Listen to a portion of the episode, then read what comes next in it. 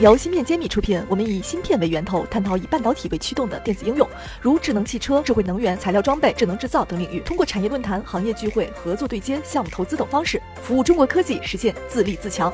欢迎关注芯片揭秘公众号，我们与你一起共创国潮新生态。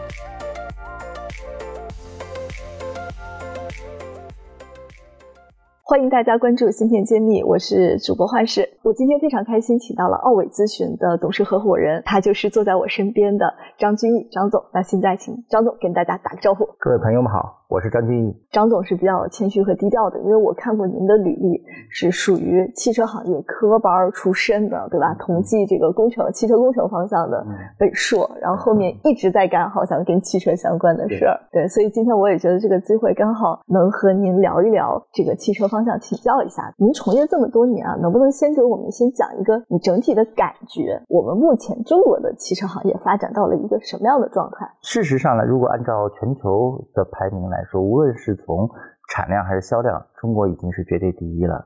但是从产品的品牌的品质和附加值来说，我们呀还有很多有待提高的地方。刚刚我在下楼之前，我其实在听那个五道口手机经济学家的论坛，那黄奇帆市长在讲汽车工业。他说，中国汽车工业事实上按照全球的规律来比，我们的市场的渗透率、用户的渗透率还只是发达国家的一半以下。事实上，中国也就是说，如果解决了这些用车的问题、限购的问题、购买停车的问题，还是有很大的增长性空间。另外一方面呢，从前几年开始，其实我们中国汽车出口也已经有几十年了，只是最近三年疫情期间的话，可能突飞猛进的发展了。从二零二零年的一百万台左右，增到了三百万台。事实上，从整个数字来说，我们一季度已经单季度超越了日本，已经是全球第一的出口国了。未来的话，我觉得这个趋势会不断的发展下去。当然，在前提是没有任何的贸易壁垒这些情况。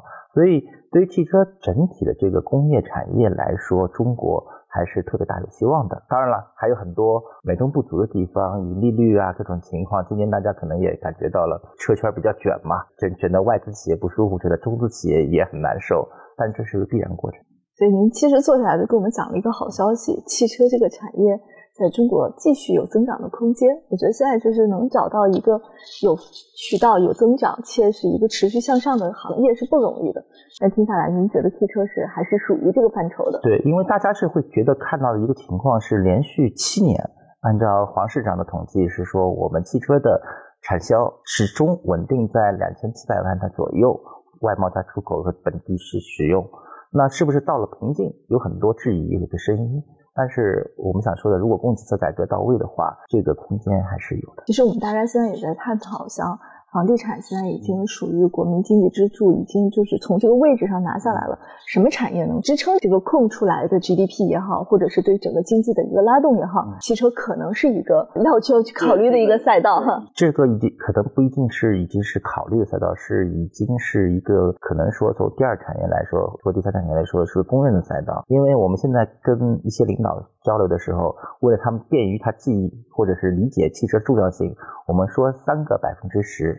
一个百分之十，汽车占我们国家 GDP 百分之十；第二个百分之十，汽车产业上下游它占有我们国家就业人口百分之十；第三个百分之十是我们的纳税百分之十。这个三个百分之十就正就是决定了这汽车产业是大而且不能倒。坚决是一个非常重要的一个产品，但是这里我也想请教一下，因为现在确实做整车厂的公司啊、品牌啊，其实特别多，也不能说最近哈，一直好像我们几这几年就一直感觉，然后也会看到很多这些品牌有的时候破产啊，有进入这个停发公司这种消息。我觉得从疫情之后，好像这样的消息也开始越来越多起来了。我觉得就也有社会上也有一些舆论说，现在就是是品牌有点过于混杂呀，大家这个卷的有的是。时候会带来一种恶性竞争啊，甚至也会，你觉得一个主机厂倒掉，肯定有无数投资者的钱就是打水漂了嘛？对，我想就是从您的角度上，怎么去看这种激烈的这种竞争情况？你觉得市场上有没有一个更好的模式去引导这些方式去发展？其实，因为汽车产业如此重要，所以各地都是想把汽车产业作为支柱产业来拉动整体的经济的情况。无论是中国也好，全球也好，都是这样的道理。但是，汽车产业它也是会存在的一个聚集的效应，因为规模效应还是存在的。没有说到中国规模效应不存在这样的一个局面，所以。有两个规律，也就是随着这一百多年汽车发展历史，一一定是有不断有新品牌出现，但是在同一时间能够生活的好的品牌，能够持续发展的品牌，并不是很多。打个比方来说，就像去年前年。这些新的品牌层出不穷，让我们从业者、一些专家老师们，这也都认不清这两百多个品牌的时候，你就知道这个事情是很麻烦的。已经，另外一个就是心智占据不了，因为我们一直说人的心智只能记录几个品牌嘛。那你还一个消，毕竟是个消费品，当然商用车是工业用品，它也是越集聚越好。为什么出现这种情况？其实事实上是因为汽车产业它对地方经济拉动的情况。我们有不同的地区，它就有不同的品牌。美国也有美国的汽车，德国也要有德国汽车。但是欧洲德国这样一个国家，我们中国可能一个省就可以替代它。就从规模来，经济规模来说，从人口来说，啊，在这种情况下，我们是不是要有我自己的汽车？那我们三十几个。是，那就三十几个去造这个车，那就会是三十几个。但事实上还不光是这样的一个情况。我前两天在车展的时候，跟朱锡坦教授、同家的朱锡坦教授，我们在汽车报的论坛交流的时候提到过，说今后慢慢慢的一些长尾的企业会被自然淘汰掉，不是被市场淘汰掉，就是被资金淘汰掉。那今后的情况可能跟国际上也是大同小异，会有几十个品牌，但是。头部的这些品牌，可能十几个或者几个都有可能。它是要分层，这些企业跟我们的手机一样，也会出现这种集聚效应。因为现在的我们自己大家都知道，因为手机就是两套系统，安卓或者是苹果，然后几个品牌而已。那汽车产业的话，我们那天说的时候，可能是十几个品牌，这个跟所有制还不一样，就是有一些是我们央企，有一些是地方国企，也有一些我们的私营企业，但是。更多的品牌恐怕会逐渐的会淡出我们的视野，这样的一个情况。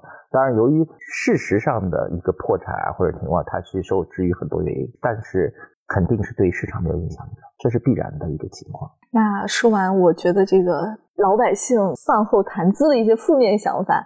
您觉得中国的汽车现在遇到了一个什么样的一个机会呢？就是如果从从业者也好，或者是相关的产业投资人来好来讲的话，应该关注什么点？我觉得首先第一点，我们一直说，无论是谁提吧，就是新四化的这样一个趋势，电动化、智能化这个方面的一个发展，事实上给中国汽车企业带来一个全球竞争的一个非常好的一个机会。因为在我们全球在讲碳中和、碳达峰的要求下，一定会对于整个汽车使用过程或者在生产过程当中的碳排放会有要求。那自然而然对对于纯电动汽车、插电混合动力汽车会有一个极大的促进作用。在这个方面上，中国相对于其他国家更早的认清了这件事，而且从上自下、从下至上。大家都在这方面进行了超前的布局和努力，这些是我们现在有的对于这个产业的一个优势。另外一方面，在讲到智能化这块的话，无论是说人工智能，或者是说移动互联网，中国本身相对于一些欧洲国家或者是日本来说，我们也有我们的先天的优势，我们的消费者。事实上是一群最愿意接受新事物的消费者，所以在这些领域当中，中国已走出了自己的一些特色。这些特这些特色产品的特色或者竞争力，放在全球也毫不逊色。甚至于在一些领域当中，我们是引领的。讲到智能电动车这个产业，事实上全球公认的事情是。我们中国和美国在这方面，对相对于欧洲或者日本来说，有一定的差异化的优势。这一点我觉得是公认的。那未来会怎么样去做这个情况？这里要看整个市场的一个一个发展变化。当然，我们也意识到了，这个欧洲也不会轻易的放弃它这个汽车产业的一个领导地位。所以最近一段时间，对于碳排放的一些政策排也在发生一些微调和变化。比如说，二零三五年。可能就不会彻底放弃发动机等等等等。粉丝们不要忘了在评论区和我们互动留言，提出你最想知道的问题。谈投资、聊项目、发新生，就来芯片揭秘，我们带你进入二十一世纪最贵的圈儿。对，所以您刚刚讲的就是我们现在的先发优势的这个基本面其实是蛮好的。其次就是我们在电动智能化上面确实做的也很有差异化的优势。那您说老牌的这个欧洲的这些企业不会这个袖手旁观，所以我也在想，就是像奔驰啊这种百年积淀。他会不会在新能源汽车？他是不是前面就是没打算认真对待？但现在一旦认真对待，会不会就是快速的就超引过来？如果是这样超引过来，我们在哪些方面去做一些差异化的？尤其是针对微观的具体的车企啊，或者是产业链的从业者来说，做什么差异化的考虑，可能会保有自己的一个一席之位吧？呃，客观来说。其实是一个设计理念和设计风格的问题，包括有的时候成就一家企业的这些支持的核心竞争力，反而成为一个企业发展的一个阻力。我为什么这样说？我其实一直跟别人打个比方，看似一个动力总成的一个变化，动力系统的变化，它其实就改变了一个产业，甚至改变了品牌。拿汽车工业本身来说。汽车产业最早实际上是从马车发展过来的，但请问我们这么多汽车的品牌，有哪一家是马车公司呢？对吧？包括像很多时候大企业，它有很多积累，甚至于有它的技术本身，它就是未来的技术，它也未必一定能保证它的成功。这个在各种行业里面也有这个先例。打个比方来说，我们知道我们所用的数码相机，事实上是柯达所发明的，但是柯达自己没有用好，反而把自己革命掉了。这个这个情况，王小川前段时间他说过一句话，他是为了卖自己的百川智能他讲这个事情。他说，小创新基本来自于大公司，而革命性的创新基本来自于小公司，因为它可以不受任何制约，不带任何枷锁去做这样的一些工作，没有历史包袱。因为曾经出现过一些匪夷所思的事情，是在一些大公司里面，电动车在设置自己标定的时候，他竟然去看齐燃油车，因为他怕自己的标定过于定了激进了以后，使得自己燃油车达标，他平衡掉。尤其是在现在这个状态下，可能造电动车还不是那么赚钱，要需要补贴，需要这个状态。在这种情况下面，可能车企还更想看到的利润，所以这种平衡还是长期存在的。另外一点呢，客观的结果证明过程就是欧洲品牌即使发展的一些电动车在中国卖的并不是特别好的原因是在于消费者不认同它这种设计理念，这也是一个情况。第三个，我们说的很多话，在电动化以后，我们肯定想智能化、人机互动、交互这些功能。我另一个朋友叫做周平，原来是在斑马 T 圈创始人，后来去了腾讯。他在写自己的博士毕业论文的时候，他提出了一个观点，特别有意思，我记得下来。他说：“我认为日本人和德国人在软件定义汽车这个领域方面。”绝对做不过中国人和美国人，为什么？因为他们的匠人精神、精益求精、计划后生推进的这样一个概念，事实上是不利于软件设计的。软件的迭代是试错式的、A/B 测试式的，你家计划好完了，早就凉了。就反向证明了为什么中国和美国在这个领域当中占领了相对的优势。当然，这句话呢，其实我的欧洲同事呢还有。不太服气的。然后那次我欧洲同事发表回到中国以后，他跟我说：“我们看看中国企业到德国去以后，他在互联网生态当中未必能够竞争过德国企业。”我说：“为什么？”他说。因为我们的互联网生态，你在中国有腾讯啊，有百度啊，有阿里啊，你到欧洲去，你还是要跟我当地的那些互联网生态去沟通。但是我说，就算跟这些当地生态沟通，中国的企业沟通起来，可能迭代起来会更有效率。所以，事实上，在这种是我们现有的一定的优势的情况下，我们不放弃。当然，我们不是说国外的这些积累都没有用了，他们在这个车的硬件架构方面，很多细分领域方面。它还是有它的领先的地方了，包括我们说的先进制造业、三 D 打印啊，包括激光雷达的核心零部件啊。其实我们必须承认，都还在呃欧洲企业的手里。所以从宏观上来说和微观上，您都做了一个解答。那我也想再请教一下，就是因为您之前是和李斌总一起创办了未来资本嘛？那在这个过程中，我看咱们也投了非常多的好的公司。嗯，对我也想请您再回顾一下，就是当年在创办未来资本投资的这个逻辑的时候，您秉承的是一个什么样的投资逻辑，或者是这样的一个思维？那这套思维对我们现在的汽车行业是否还具备一些借鉴意义？能不能请你给我们解读一下？其实我要是说明几个点，就是首先，当时我跟李斌共同创立的是就未来资本。那为什么叫未来资本而不叫别的？其实我们一直把未来资本当成一个有产业背景的独立的财务投资机构，而不是所谓现在很多人解读说是 CVC，这是不一样的，这个完全不一样。因为未来汽车是一四年成立的，未来资本是一六年成立的。当时在定名字的时候，我们想法是这样。两个思路，第一个，才两年的时间，再重新树立一个品牌。太麻烦了，力量没有往一块使，而且就这几个人，对吧？大家核心人员就这几个人，做的事情呢，其实也在同一个产业里面。第二个情况也是一点私心，其实是合伙人的私心，就是说，我们先做独立的财务投资人，去募市场的钱，去独立做投资。当未来汽车早有一天也能够发展强大，那未来汽车有自己的钱，它也可以做自己的产业投资，做自己的战略投资。那那个时候我叫未来资本的话，我自己接这块企业的投资更。名正言顺，这有这样的一个小私心在这里面，所以它才叫做未来资本。而未来资本当时的投资理念，其实跟李斌跟我们几个合伙人大家的概念是完全一致的。因为我们多多少少吧，就是可能朱岩不是，但是李斌跟我都跟汽车产业有千丝万缕的联系。那我们说的是根植于大产业，创造大项目，这是未来资本真正意义上我们。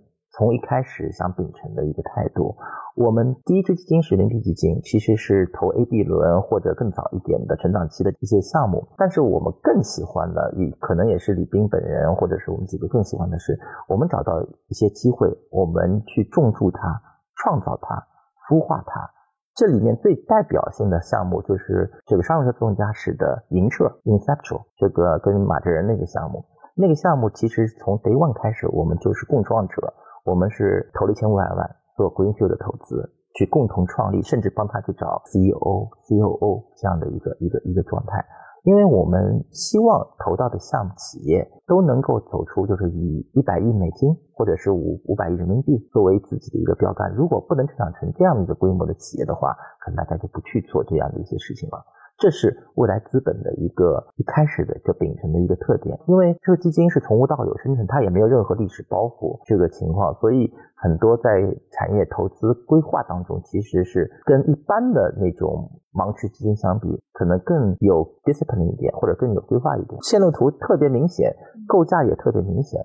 事实上，你可以看到早期未来资本在一六年、一七年成立以后，我们所布局的这些项目，两个乘用车的自动驾驶项目。Pony 和 Momenta 两个商用车的主线和银澈，然后后面当然还有一些这个封闭场景的，然后芯片公司我们投了黑芝麻。其实你会发现，基本上在那个时间点上，所谓类似头部的一些项目，我们都跟他们在很早的时候就开始了介入和归结。我们把这个项目的判断跟一般投资机构不一样，就是说。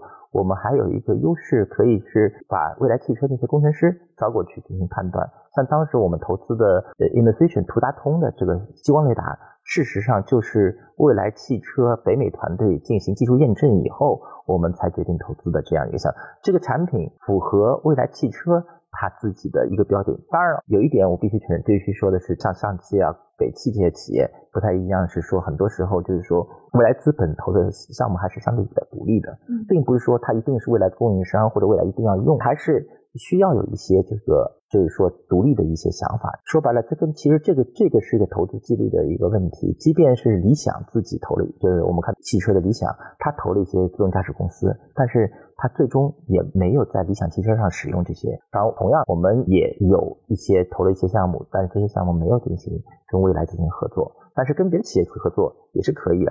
而从我的角度，个人来说，我跟李斌角度来说，我们觉得跟别人去合作。也是一个好事啊，毕竟未来还是个弱小的企业嘛，才十几万台的销量，那别人也一百多万台的销量，为什么不呢？对吧？事实上还有一条没说的，就是未来资本本身一开始的利益就已经高于了这个一般的资本，因为我们想做的一件事就是创造蓝天联盟。你看未来的 slogan 叫做 Blue Sky Coming，这个 Blue Sky 就是蓝天，蓝天联盟就是已经建立未来汽车是希望天更蓝水更绿，让大家生活的更好。这样的一个情况。我一直开玩笑说，李斌的未来汽车项目就一光是一个整车项目，其实它还是一个他北大社会学系毕业论文的持续性的项目。所以，因为一开始未来就是一个用户型企业，是这是它的一个概念，好符合现在最火爆的 ESG 的概念。但是那个啊，这个说这边做广告，其实未来资本的人民币基金和美元基金一开始就符合 ESG，按照国际 ESG 要求去找 LP 跟投资。甚至于，我可以说说一个很有意思的例子，因为 ESG，我们还损失了很多投资赚钱的机会。打个比方来说，呃，我们是那个时候跟一群最活跃的投资人或者是创业者在一起。我一直说，真正的创业者实际上在市场上打拼出来的。其实，无做出行市场就是一个非常比现在可能说比现在的汽车市场更卷的一个市场。那当时这些出行市场创始人，当在出行战场上败下来了以后，或者是改变自己思维以后，大家有不同步的创业。其中有一个女创业家，叫叫做王莹。她是 Uber 的杭州的这个负责人，他后来就创业做了我们现在知道悦客，就是电子烟。他又是小峰，我们一个 LP 的，就摩拜 LP 的好朋友。我们几个，我们知道这个项目在市场上面，我也知道这个项目肯定能够赚钱，用烟草嘛，这个事情，这个一定是个暴利型的行业，客观来说。然后我们就没法投，就或者说不不能投，因为我们是不符合 ESG，ESG 要求，简单来说，我们。既不能投烟草项目，也不能投军火项目，等等这些都是不对。所以至少我现在理解了一个概念：未来资本并不是只要投车的。尤其是现在，其实呃这几年吧，从二零二零年以后，未来资本就在朱岩管理下面，现在它更像一个 general 的科技的基金，因为现在像可控核聚变啊，像一些飞行这个飞行器、宇航飞行器啊。也都在投资的范围之内，包括一些现在的一些比较熟悉的芯片，像必任这些项目，其实未来资本后来也是布局了。那从您参与创办未来资本的这个过程，包括也投了在很早期布局了很多项目的这个过程，有没有什么样的感悟或者是经验可以跟我们做一下分享呢？我觉得其实。有一些是还是比较重的，就是说，第一个，现在是因为很多是硬科技创新，硬科技创新跟我们之前做的很多模式创新不一样。模式创新看重人，硬科技创新其实也是看重人。人有两方面，他既有他的能力，这个是容易通过他的简历 reference 看到的，不能看到的是他的品格。因为我们曾经投过的一个项目，可能出行项目大家比较熟悉，叫滴答。他们几个创始人，我每次说实话给他增资的时候，我都会感动一下，因为他们的期权池叫 Five Brother，就五个联合创始人坚持了十年，就在滴答这样一个公司一直在创业。因为他们从年轻中年的时候变，现在应该说年纪比较大了，那个时候都没有分过家，能够坚韧的做下去。而且在之前的时候，他是因为做。这个滴答团、百团大千团大团失败了以后，为了留了一些种子的钱去转型做这个公司，这些人最后是不是能做成，这是看未来市场的情况。但是这些人真正的坚持下去了。但我们看到了另外一些创始公司，其实一直是为了创业，为了造概念，或者说甚至转型特别快，也这种企业往往会因为自己的得意忘形。到最后出现一些问题，尤其是现在我们讲究硬科技的情况，甚至于在科技的投资方面，中美之间冲突还是比较大的情况下，谨言慎行或者跟交朋友这两点是必须有的品质。就是说，我们无论是做供应商也好，或者是做芯片公司也好，或者你必须要有一个很大的生态圈，这就是一个人品能造就市场的一个原因。而真正的技术这些内容不是不重要。而是在过程中，在不同的阶段进行迭代，因为特别是创业企业也不可能任何事情都是规划出来的，对吧？这个这个市场啊，还要就忍得住，这个是这样的一个状态。像过去这种，第三个就是跟过去互联网早期那种创业的时候烧钱的模式。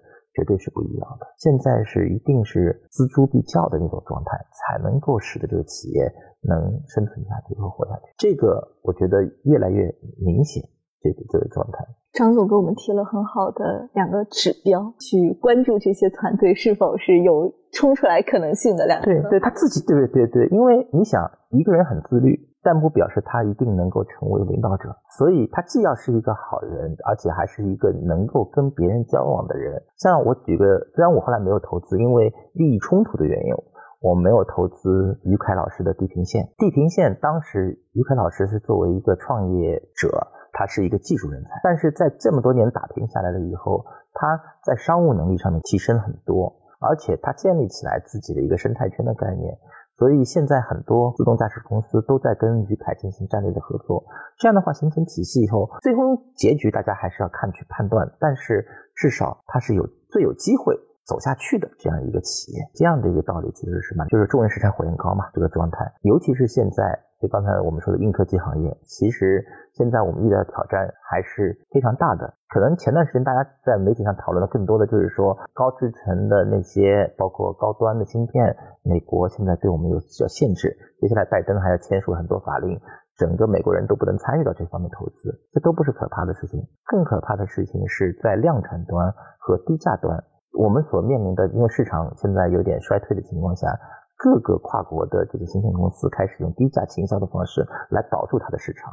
我们非但有一些刚刚搞起步的这样一些半导体企业，会不会在这样的一个成本导向急剧的过程当中，被这些国外企业又抢回市场？这就是我们现在所面临的很大的一些问题，这些都要有有所准备，远期和长期都要有所兼顾，这件事儿才可以。做得更长久，非常感谢张总今天给我们讲了这么多的，我听下来是有非常有启发的一个点。那您今天做客我们芯片揭秘的话，最后想问问您有没有什么想对我们各种听众啊，或者是我们芯片揭秘的各个粉丝群体去呼吁的，或者是想去表达的，最后可以请您最后给我们讲一两句想呼吁的话。我说想呼吁的话嘛，我觉得其实有几点就是。创业企业家在现在这个环境下管好自己的现金流，最比较最重要的一件事情。另外的一个情况是选择好你的客户，也是非常重要的事情。因为我就跟刚才开开始的话题一样，我们有一百多个车企，如果这些车企你不分好坏的去参与去业务，可能也会拖垮这个企业的一个发展。你的资源是有限的，所以聚焦、聚焦再聚焦，不要过度追求估值，因为。估值是你的一个证明你的能力，但是它有的时候会成为你的包袱。我举个例子，我们现在这么多自动驾驶的这个 L 四的公司，如果这些公司是一百多亿美金的一级市场价格，那有时它如果上市不成功，那会怎么办？对，没有接盘的。所以反而小的美的时候，或许也是一个比较好的一个状态。因为从现在开始的资本市场，我们不能单纯追求上市退出。可能在美国上市之前出售，可能进行参股，可能是合并，或者是说，如果你能做成一个非常盈利性的项目，作为一个独立的未上市企业，也不是什么不好的事情。或者说，我们去国际上的企业，举个例子，事实上最知名的博士就是个未上市企业，巨无霸一样，巨无霸一样的企业，但是它就是不上市，对吧？有这份自信，也是很支撑这个所有的股东投资人。对，反正祝愿大家，祝愿所有的听众。今后一切都好，在未来走得越来越稳。谢谢大家，谢谢张总做客我们芯片揭秘，期待您下次再有机会给我们再讲一讲您的一些新的感悟。好的，谢谢。大家好，我是张君毅，我在芯片揭秘等着你。芯片揭秘汇聚精英智慧，打造 IC 人专属发声平台，传播专业知识，科普芯片魅力。剖析产业热点，揭秘行业发展趋势。我是主播幻石，我是主讲人谢志峰，欢迎大家关注芯片揭秘。